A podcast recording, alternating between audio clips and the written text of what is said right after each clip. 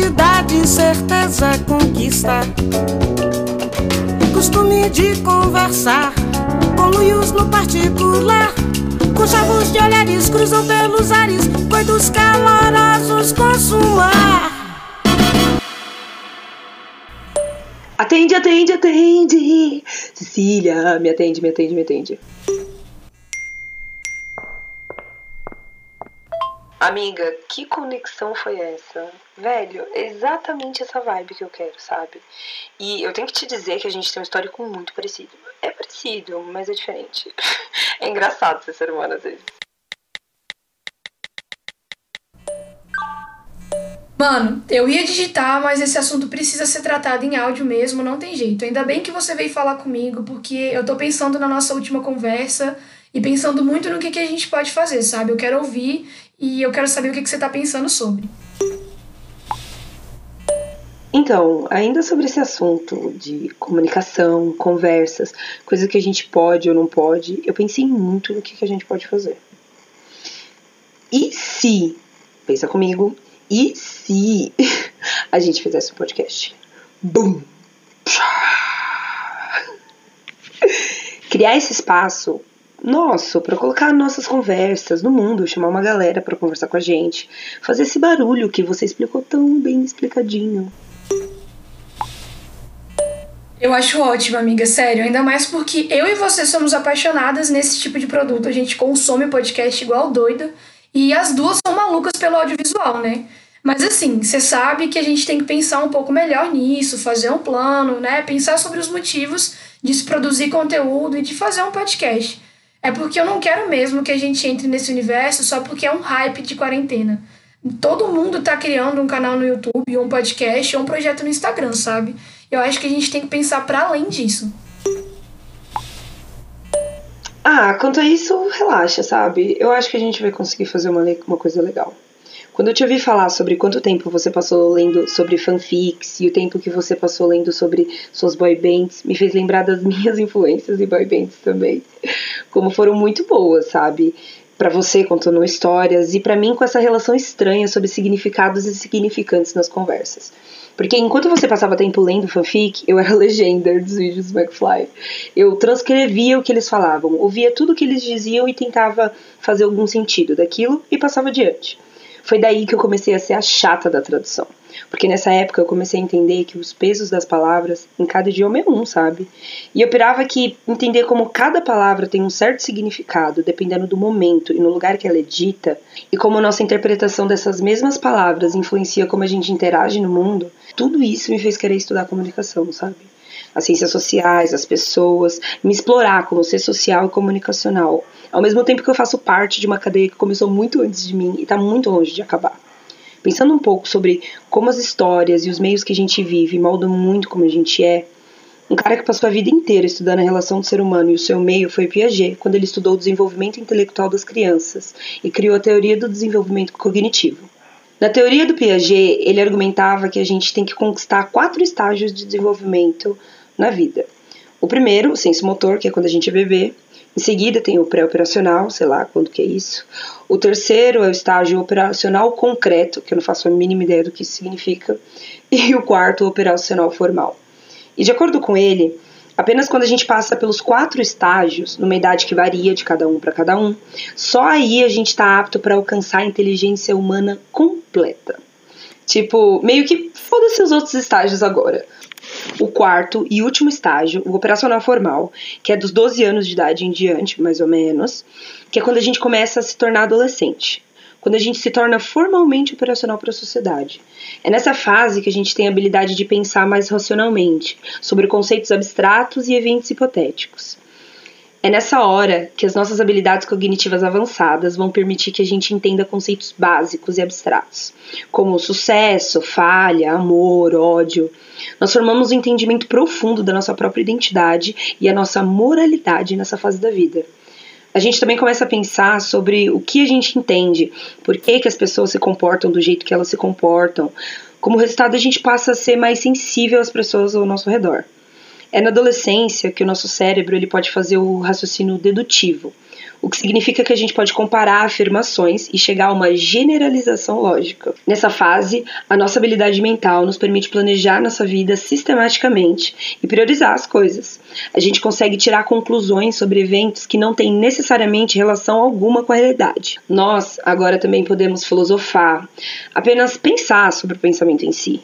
O nosso senso de identidade, quando a gente é teen, cria pensamentos egocêntricos. E alguns começam a ver, né, entre aspas, uma audiência até imaginária. O Piaget acreditava que o aprendizado ao longo da vida existe, mas que nesse estágio operacional formal era o último da nossa cognição. Isso não está claro, nosso amigo Wikipedia diz aqui. Cognição é uma função psicológica atuante na aquisição do conhecimento e se dá através de alguns processos, como a percepção, atenção, associação, memória, raciocínio, juízo, imaginação, pensamentos e a linguagem. E aí eu pensei, sabe, se na maior parte do tempo que a gente interage, a gente interage através das palavras, elas também não têm uma responsabilidade por toda a cadeia de acontecimento que começa na nossa vida a partir dos nossos 12 anos.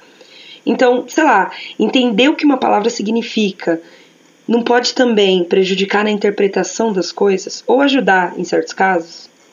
Indo mais a fundo do que só pensar na nossa relação com as conversas e com as pessoas, é pensar na própria utilização das palavras, sabe, Cecília?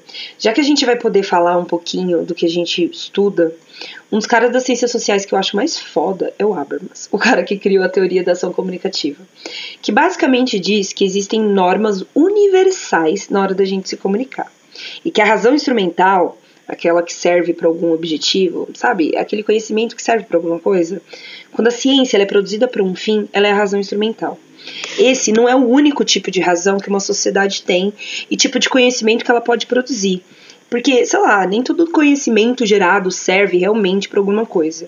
E é aí que ele introduz esse contexto, que parte da perspectiva que nós, seres humanos, fazemos coisas com as palavras e que a linguagem constitui uma ferramenta importante de transformação.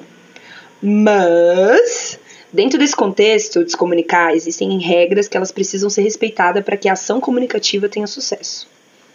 De acordo com Habermas, para a gente conseguir conversar melhor, a gente deve, em primeiro lugar, ser imparcial. Em segundo, entender e ter a expectativa de que todos os participantes saiam mais ricos de informação do que chegaram no encontro comunicativo.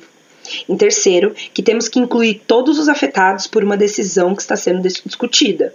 Ele diz que deveríamos ter a igualdade, liberdade e facilidade de interação, com a ausência de formas de coerção externa e interna. De acordo com ele, não podemos ter restrição de tópicos. Ele acreditava que a gente deveria conversar sobre tudo. E me desculpa, Cecília, eu acho que a gente também. E por último, e o que eu acho mais revolucionário, ele diz que a gente deveria revisar assunto, resultado. Que às vezes a gente precisa conversar sobre algo mais de uma vez até que ela começa a fazer sentido, sabe? Imagina se a gente, nesse processo, sabe, o quanto a gente pode evoluir, o quanto a gente pode facilitar a vida das outras pessoas. Tudo através de conversa, sabe? Com ser bem grandão, Cecília. Mano, isso vai muito de encontro com o que eu penso. E quando eu te vejo falar sobre essa questão das palavras e de como elas têm um significado maior do que às vezes a gente percebe, e não só sobre isso, mas quando você traz a teoria do Piaget a respeito da nossa formação e de como as palavras e a comunicação faz parte desse processo, eu não posso deixar de pensar ou ignorar a questão da necessidade humana de se comunicar, sabe? Caísa, a gente tá em quarentena há mais de 100 dias e, assim, teoricamente, né? Porque tem quem diga que no Brasil não teve quarentena. E às vezes eu concordo quando vejo o ânimo das pessoas para bater perna em shopping ou marcar reunião em bar como se nada tivesse acontecendo. Desde o começo desse período maluco tem sido um processo de adaptação. E eu duvido muito que tenha alguém que nessa quarentena não desregulou o sono, a dieta ou os hábitos. Uma das questões que mais me pegou nesse período de isolamento social nem foi o sono ou a alimentação. Na real, foi essa necessidade inerente da gente, como um ser social, um corpo político no mundo, de se comunicar e de se relacionar com outras pessoas, sabe? Recentemente, eu li um artigo excelente do Gabriel Sausen abordando essa necessidade comunicativa como algo relacionado à sobrevivência. Igual o que acontece com os porcos espinhos e os espinhos no corpo deles.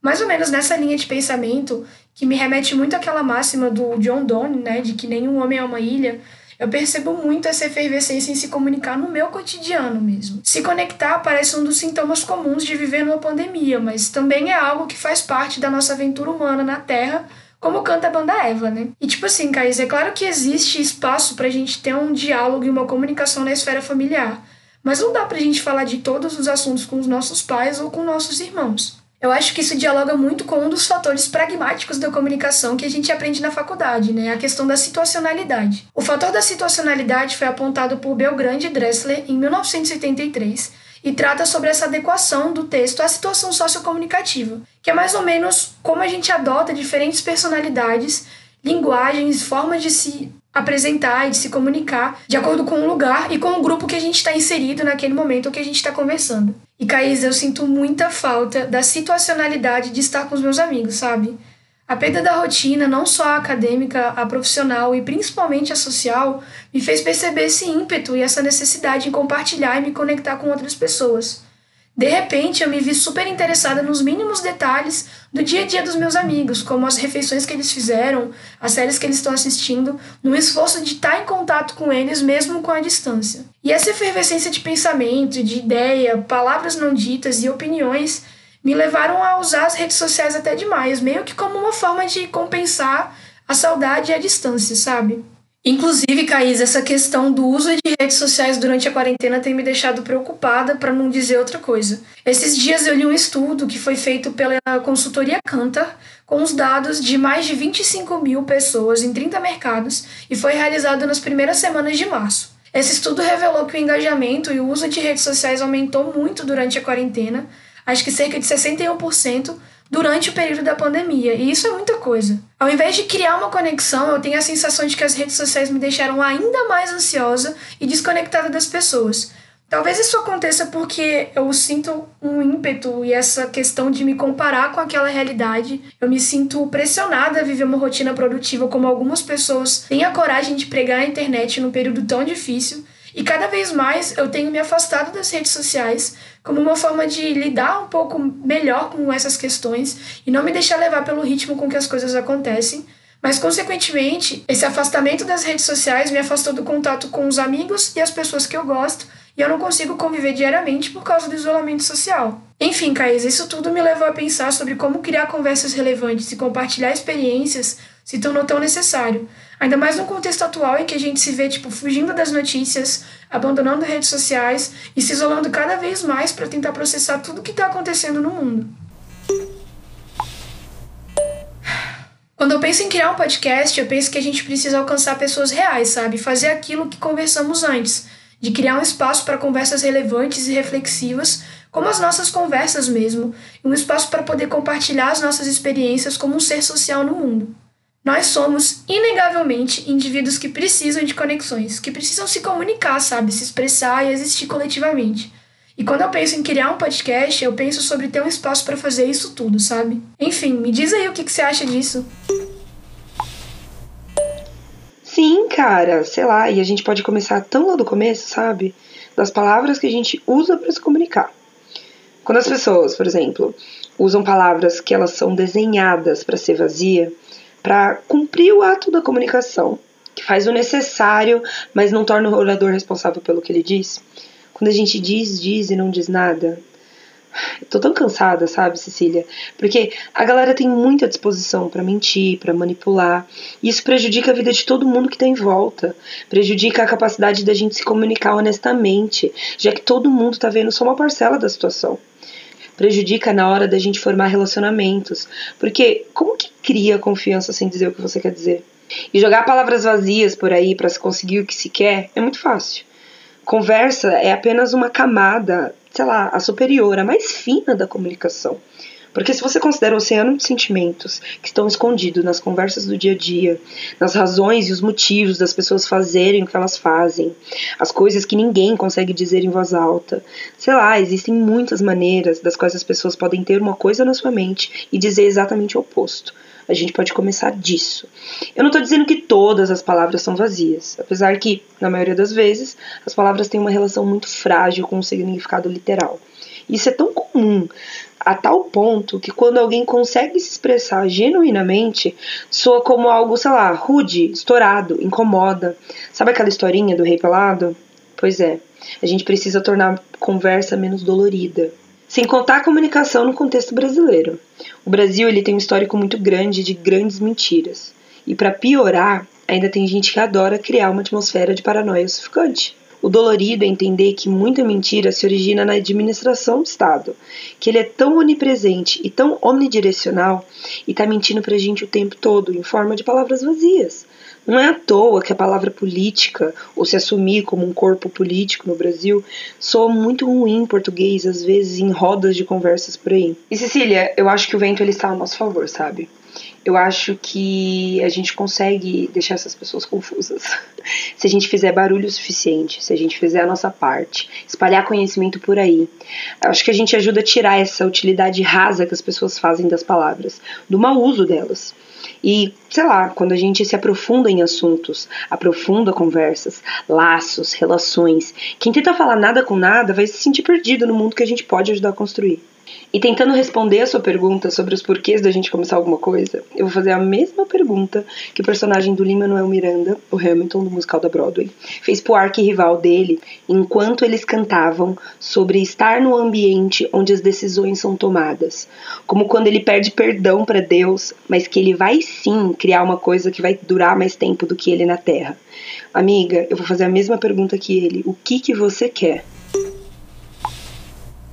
Thaís, eu quero que as pessoas escutem as nossas conversas. Eu quero fazer um barulho que alcance o máximo de pessoas possíveis e a gente possa abrir espaços para diálogos tão loucos, profundos e reflexivos quanto os nossos, sabe? É isso, saca? Vamos começar, vamos colocar um podcast no mundo, começar a desenvolver essa ideia, porque as pessoas precisam ouvir esse tipo de conversa.